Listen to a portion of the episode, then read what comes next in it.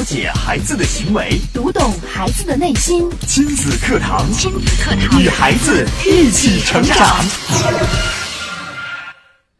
当孩子不如意而大发脾气的时候，你是不是特别不能理解，会认为孩子在小题大做呢？家长有没有想到，为什么孩子会有这样的反应？有没有想到，其实孩子的沟通模式是跟着我们学习的？你是否记得，当孩子不如你意的时候，你是怎样对待孩子的？是否只关注了孩子生气的事实，而忽略了去理解孩子生气时的感受呢？亲子课堂今日关注：做沟通的榜样。主讲嘉宾：郑州大学西雅斯国际学院心理咨询中心心理咨询师胡慧丽老师。欢迎关注收听。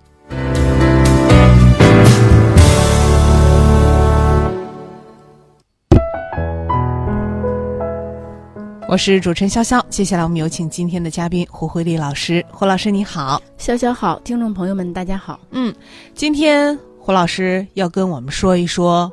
沟通，因为我们说沟通特别重要啊。嗯嗯，那今天我们要讲的是，呃，做沟通的榜样，就是我们怎样让孩子能够学会沟通，能够学会跟人做良好的沟通。对，因为其实我们在亲子过程当中呢，跟孩子的这个沟通特别的重要。我们有时候会觉得，嗯，在跟孩子做沟通的时候，好，孩子好像有些不太能够接受我们的这种方式，或者说是。发现一有不如意的时候，孩子就会大发脾气。有些家长就会很纳闷，会问我一些问题，就说：“为什么说孩子脾气怎么这么怪呀？一遇到小事儿不如他的意，他就开始发脾气。”嗯嗯，会认为这是孩子的问题。对，你看这孩子太不听话了，嗯，太不懂事儿了，嗯，或者说觉得这是孩子的个性问题啊，或者说是孩子不懂得怎么去跟别人沟通。对，嗯，对，其实我呃，我们跟很多家长进行沟通之后，发现存在这样问题的这些沟通亲子沟通的这种情况，其实概括为基本上可以归纳为两类。两类，对，第一类呢，就是我们没有去尊重孩子，没有尊重孩子。对，我们会觉得，比如说孩子要一个什么东西，或者说我们承诺了孩子要做什么，但是临时呢，我们又变卦了。嗯。比方我们说要带孩子去买一个芭比玩具，孩子满心期待呀。然后到了商场了，可能家长一看，呀，这个价格这么贵，或者说是，呃，这个这么不实用，然后就就会骗孩子说，那我们下次买好不好？那孩子可能就不干了，说我期待了这么久了，然后来了你你就不给我买了或者怎么样？所以家长就会找理由搪塞孩子。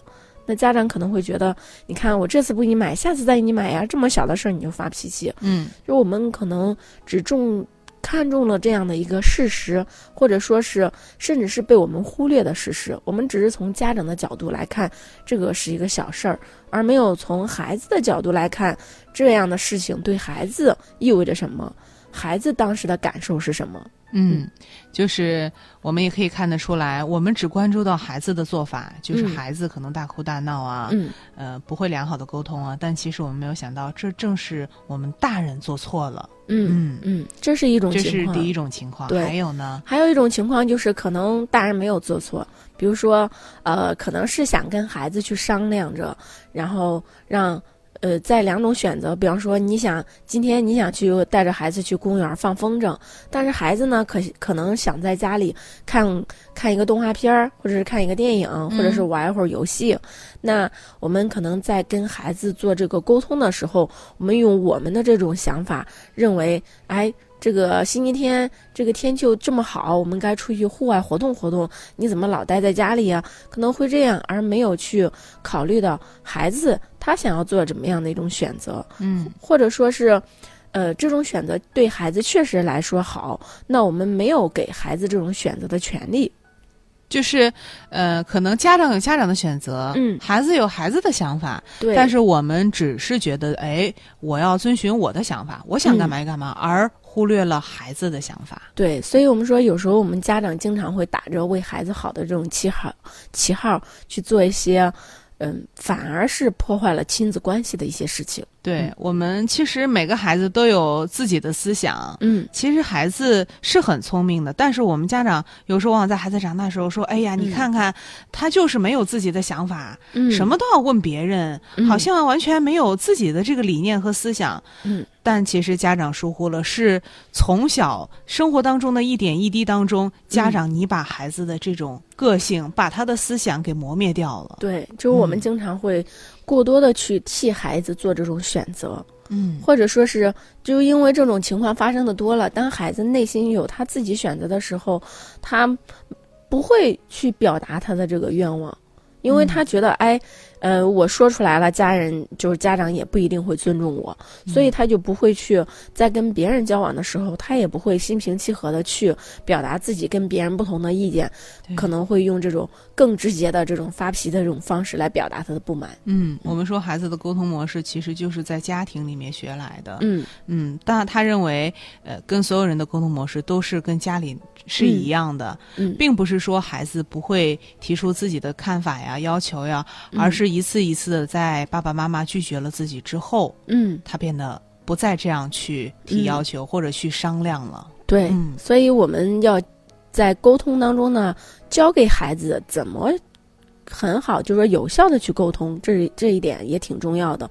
因为孩子毕竟不光跟我们父母做沟通，然后他走到社会，包括在跟小朋友们、跟小伙伴们玩的时候，他们也要沟通。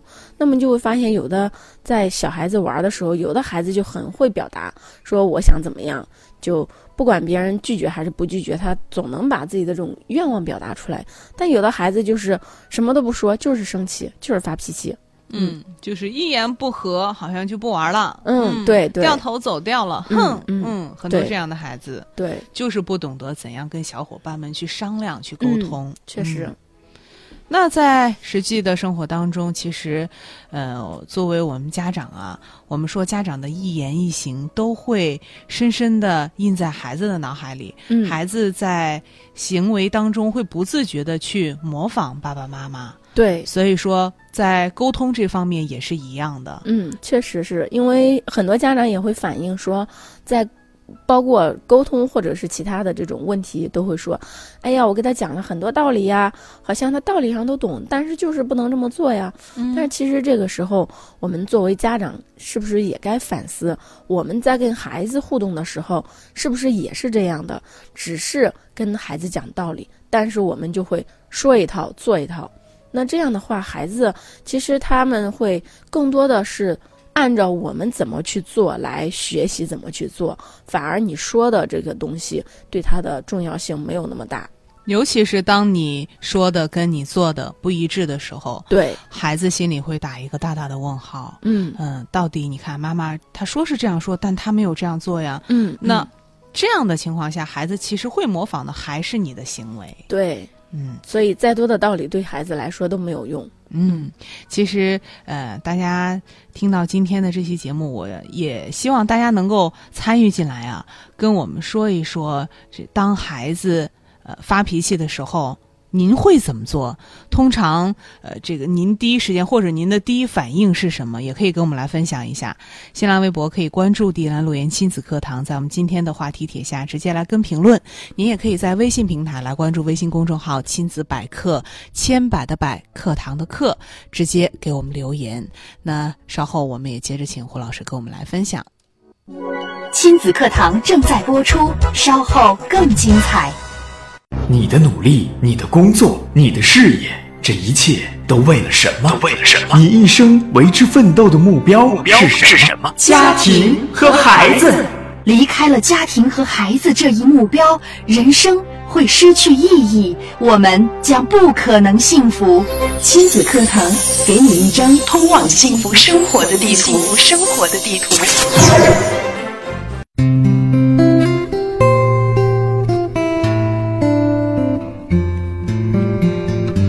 迎大家继续来关注亲子课堂节目。今天我们请到了胡慧丽老师来跟我们分享如何做沟通的榜样。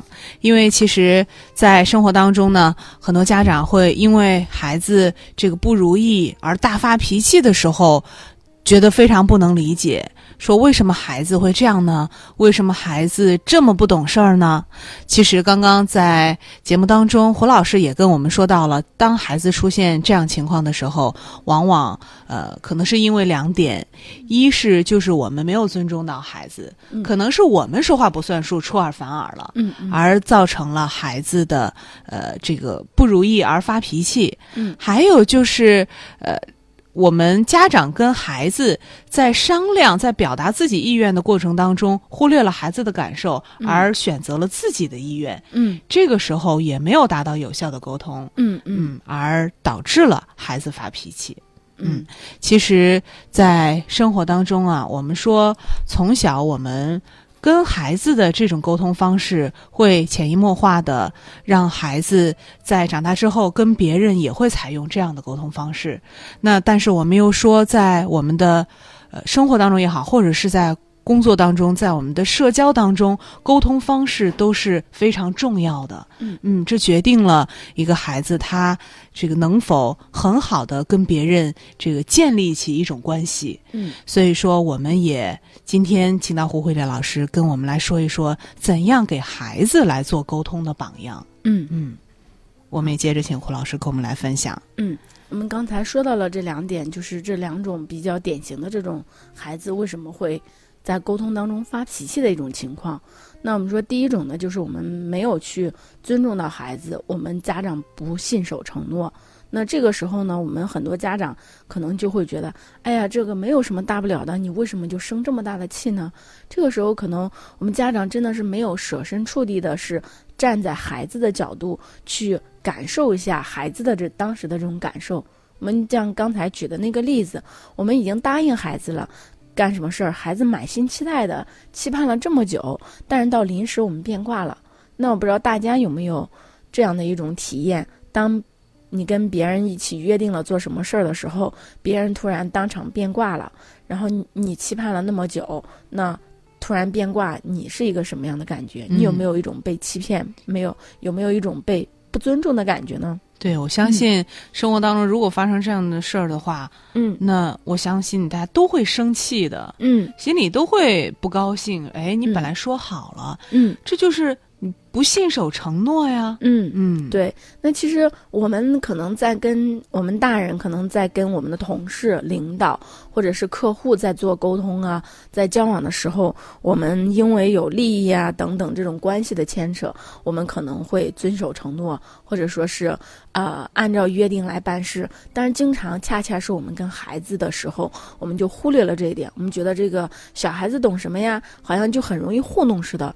但是其实正是因为这样一件一件的小事儿呢，如果我们都不能够遵守承诺的话，反而会破坏我们跟孩子之间的信任。嗯，我们说，呃，我们都想我们的孩子能够诚信，能够说话算话，信守承诺。嗯但是很多时候，呃，有的家长说：“哎呀，我的孩子呀，老骗人，嗯或者是他就他说到了，他也做不到。嗯嗯，其实可能很多时候都是孩子在模仿你的行为，你你在承诺他的时候，你都没有做到，对，所以孩子也就学来了。嗯，对，其实可能在这样的一个氛围当中，我们教会给孩子说：“哎呀，我们说的这个话呀，然后不重要，或者是约定啊不重要。那我们说完之后，我们自己也可以随便改动。那孩子就学会了。那我虽然答应你我要做这个，但是我我我还可以变呢。嗯，这个家长答应孩子：“哎呀，周末爸妈带你去游乐场玩儿。”嗯然后到了周末的时候说：“哎呀，妈妈，我们去游乐场啊！妈今天要加班，嗯这个妈妈要去开个会，妈妈、嗯呃要去干嘛干嘛。”嗯，好像就随意的说完之后，就把这个事情抛在脑后。嗯，对，我们可能会觉得，哎呀，无所谓了，下次我再来，就是说有时间了，我再跟他弥补。但是，正是因为这样随意，或者说是我们觉得很小的一件一件的事情呢，然后来破坏了我们之间的这种亲子关系。而亲子关系的这种信任呢，一旦被破坏之后，就很难再去重建。比如说，我们被破坏了之后呢，孩子就会提高警惕，下次你再说的时候，他会觉得，哎，那父母说的是不是真的呢？那他答应我们的事儿，他能做到的吗？那父母如果是骗了我，我怎么办？嗯，就是对孩子已经在心里对父母打了一个问号了。对对，嗯所以在这样的一个缺乏信任的这样的一个亲子环境当中呢，其实大家都特别累，尤其是孩子会特别累，因为他习惯呢去从负面呢，就是刚开始是，呃，是满心期待的，然后完了之后，经过了 n 次很多次的之后被。就是说被欺骗之后，他的这种信任被破坏了之后，他就会有这种心存这种警戒，或者说是我们孩子们就会在心里边，父母说什么的时候就会打个问号。那这样孩子时间长了，是孩子都会习惯性的从负面去猜测父母。父母这么说了，他会真的会这么做吗？那然后呢，我们为了就是说。呃，因此呢，我们不要为了省事儿，在小事上欺骗孩子。我们看似觉得，哎呀，我随口这么一说，就把孩子糊弄过去了。我先哄住他再说。对，其实并没有哄住。其实这样的一个代价是挺大的，破坏了信任之后，就很难再去，就是说，嗯。也不是说不能去弥补了，但是你之后对于这个信任的重建还是特别的困难的。对，可能哄住了一时，但是从长远来看，呃，孩子失去了对你的信任，我想这产生的问题会更多。对，而且这真是在沟通当中最无效的办法。嗯，那我们到底应该怎么来做，或者怎么跟孩子做这个高质量的、有效的沟通呢？嗯，那我们首先要我们要能设身处地的去理解孩子的感受。就比方说，我们不遵守承诺的时候，孩子发脾气了，我们有没有去试想一下，孩子为什么会有这样的反应，而不只是说看到了说就这么一件小事，你为什么发这么大脾气？而我们能够真的是低下身来，或者说是我们放把自己放到孩子那个角度，放到孩子那个处境里边去想一想，孩子面临这样的一个情境，他的真实感受是什么？是，就有的时候我们只看到了孩子的行为，哎，他的行为是这个不讲理，嗯，大哭大闹，嗯，躺地打滚儿，我们会觉得你这样太不对了。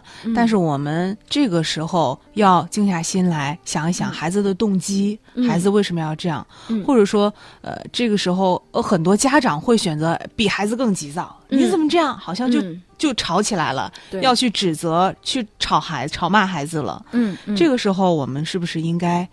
应该怎么做？应该先听一听，嗯，或者我们先，这时候可能孩子没有办法去表达他的情绪，其实他在这个发脾气的过程当中已经是一种情绪的表达。关键就是我们家长能不能感受到孩子此时他的这种情绪是什么？嗯，我们先去。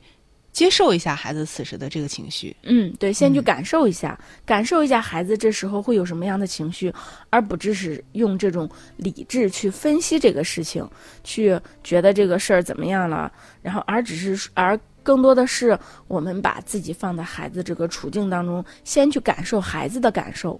嗯，就这是我们首先要做到的，就是设身处地的去感受孩子在这个当下他的心理。嗯，对，其实我们大家都是从小慢慢就是从小长过来的。那我们小时候可能也会有被家长欺骗呢，或者是怎么，就是说，呃，类似这样的一种情境。那为什么我们长大了之后就用这样的方，还用这样的方式去，呃，对待我们自己的孩子？就是可能我们就会背叛我们童年时的这种记忆或者是感受。那现在呢，就需要我们家长呢，能够去。真正的感受到孩子这种感受，而不只只是站在家长的这种角度去看。嗯，就是我们这个时候要放下家长的架子。嗯嗯，就是我们要变成孩子，变成孩子，对，沉浸在我们能够沉，就是说进入他的这种处境当中去感受一下，他被我们说被欺骗之后他会有什么感觉。这是我们家长要做的第一点。对我们是不是能够体会到他这种委屈？他这种孤单，他这种甚至是，呃，我们经常会说，有的家长会说，哎，那你哭吧，就让你把你关到小黑屋里哭一会儿吧，闹一会儿，等到你自己不发脾气了再说，嗯，然后出来了再给他讲一通大道理。对，那这时候呢，其实对于孩子来说是简直是受了一种双重的这种，呃，我们说用虐待可能比较严重了一点啊，是对，但是对于孩子来说，这真的是一种双重的不理解，或者说是呃。不好的这种待遇，第一个，他会觉得，哎，我在生气的时候，或者我情绪特别糟糕的时候，嗯我被忽略了，甚至我被，就是说我还要被惩罚。嗯然后那完了之后，这个事儿结束之后，家长还要给我讲道理，还要批评我。嗯那对于孩子来说，可能这个事儿就完全就没有过去，但是呢，在家长这儿了，就用这样的一个方式给他定性了。对，很多家长在孩子可能长大，在这个上了呃小学五六年级，上了初中，进入青春青春期之后，家长会说：“你看看我家的孩子，哎呀，现在什么都不跟我说，回到家就把门一关，嗯嗯，叫他吃饭他都不理我。嗯，去对，想想孩子为什么已经不再跟你沟通了，不嗯。想跟你说话了。对，可能在孩子小的时候，他愿意去跟你说，愿意表达自己感受的时候，我们嗯。没有来认真的对待孩子。嗯对，对孩子，其实，在哭闹或者在表达自己情绪的时候，其实他是特别希望，就是引起家人的这个嗯。关心，引起家人的注意，希望家长能够感受到他的这份情绪。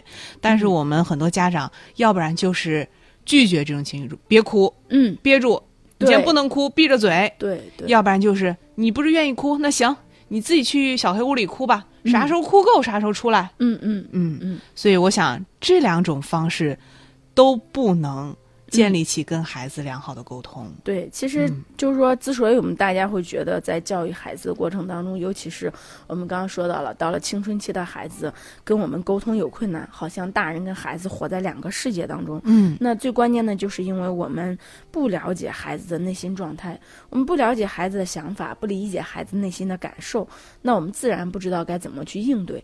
那我们在从小的过程当中呢，我们不去倾听孩子内心的感受，我们不去理解孩子内心的感受，那孩子会觉得你根本就不理解我，那我就不要再跟你做过多的沟通。跟你沟通完之后，第一你不理解，第二你还会把我给批评一顿或者怎么样，那孩子自然就会把这个沟通的这这扇门给关闭了。嗯，反正我说的你也不愿意听，听了嗯你也不愿意去懂，嗯那就算了。嗯对，好嗯，这是我们家长要做的这个第一点啊。嗯。嗯，还有呢？还有呢，就是我们很多时候呢，我们会发现孩子发脾气，或者说是孩子的行为引起我们发脾气，很多时候就是因为我们对于孩子的行为没有一个预测。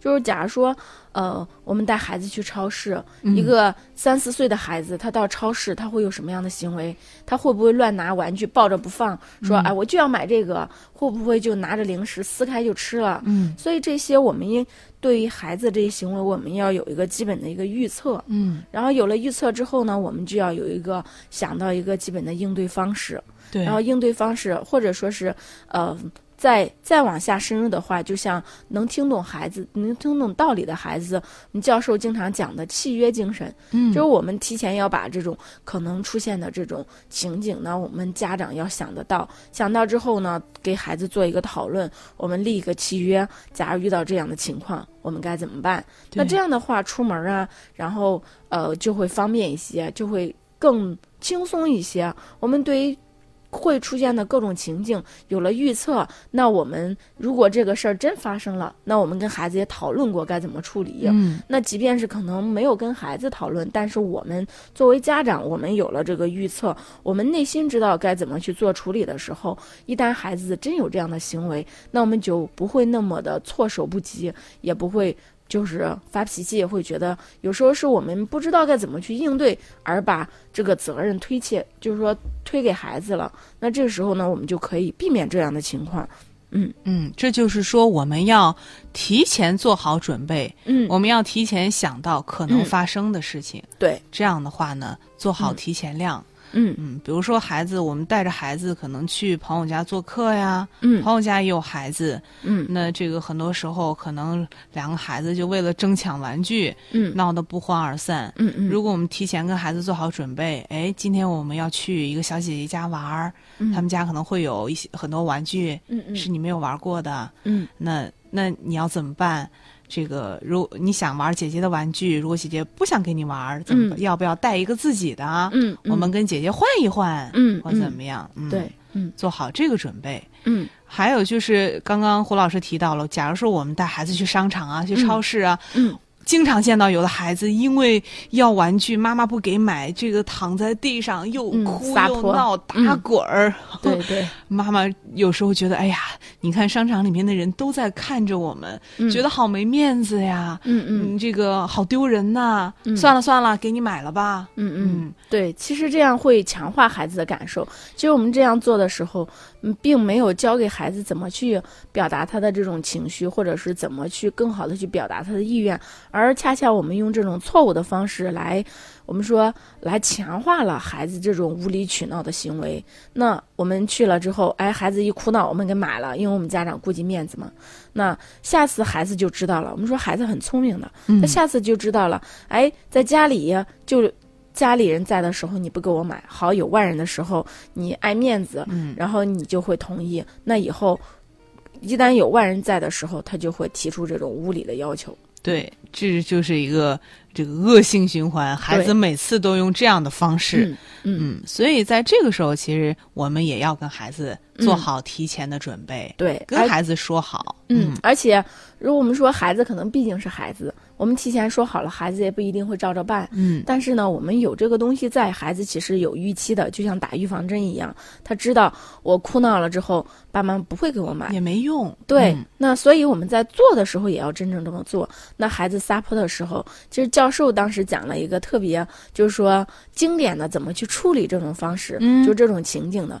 然后教授就会说，家长可以以一种开笑，呃，就开玩笑，或者是以一种呃比孩子更厉害的这种口吻，就是说看看这谁家的孩子在这撒泼怎么样这种嗯。方式，那孩子会觉得，哎，我家长是不怕丢人的，我撒泼了之后我还是达不到目的的，那可能他下次他就不会再这样去用这种方式来去获得他想要的这种东西，或者是达成他的愿望。对，这个也就是说，在孩子如果没有提前沟通好，出现这种情况的话，嗯我们也要有自己的这个应对方式，对不能被孩子给玩住了。，对对，嗯，好，这是胡老师给我们讲到第二点，就是在我们要预测到、提前准备好可能发生的事情，嗯我们做好应对的这个策略准备。嗯。嗯，好，还有呢？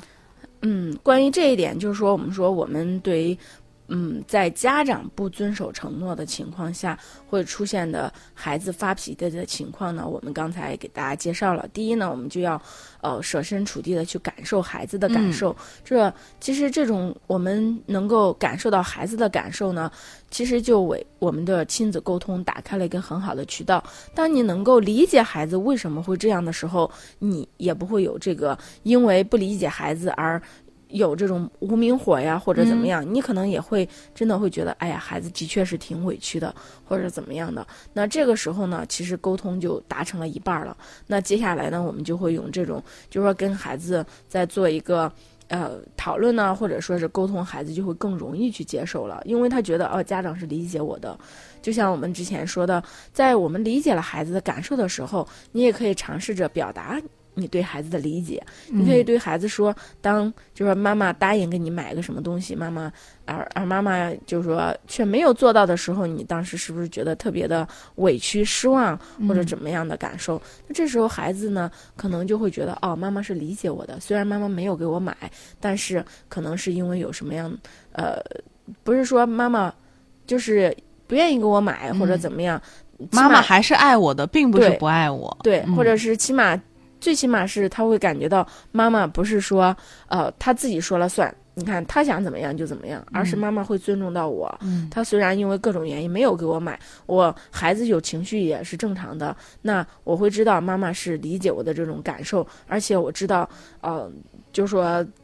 妈妈会再给他一个承诺，或者说是一个商量。那这个事儿，妈妈现在答应你了，但是没有做到，那我怎么去来弥补这个事情？那这样的话，孩子就会有预期，然后就会知道，哦，这个孩这个事情过后之后，我们还是可以做的。是，这也就是，其实我们可以说，呃，这是事后，呃，嗯。我们要再拿出来跟孩子来总结一下啊，嗯做个总结，嗯。我们再来说一说这个事情，嗯。这样的话就更能够平复一下孩子的嗯。情绪，也能让孩子来理解到我们了。嗯，对，其实就对我们当承诺孩子的时候，我们就要有个预期，我们能不能做到？我们能做到的时候，我们再承诺。嗯。那我们如果是真正承诺了，然后但是可能因为某些原因我们做不到的时候，我们也要孩子能够理解孩子的这种感受，能够接纳孩子的这种感受。因为毕竟是我们做错了，不管你有多少个理由，你答应的你没有做到，孩子确实是有失望，甚至是觉得被欺骗的感觉。那我们要处理好孩子的这个情绪，能够理解他这种情绪，处理好的这种情绪，然后想到事后的弥补的办法。嗯，好的，非常感谢胡慧丽老师精彩的讲解啊！我们也感谢大家的收听参与。当然，节目之外呢，您也可以加入到我们亲子课堂的微信群里，继续和我们的亲粉们来进行互动。您可以在微信平台关注微信公众号“亲子百科”，千百的百课堂的课，来回复“微信群”三个字，按照提示就可以加入到亲子课堂的微信群里了。好的，今天节目就是这样，明天同一时间亲子课堂和您不见不散。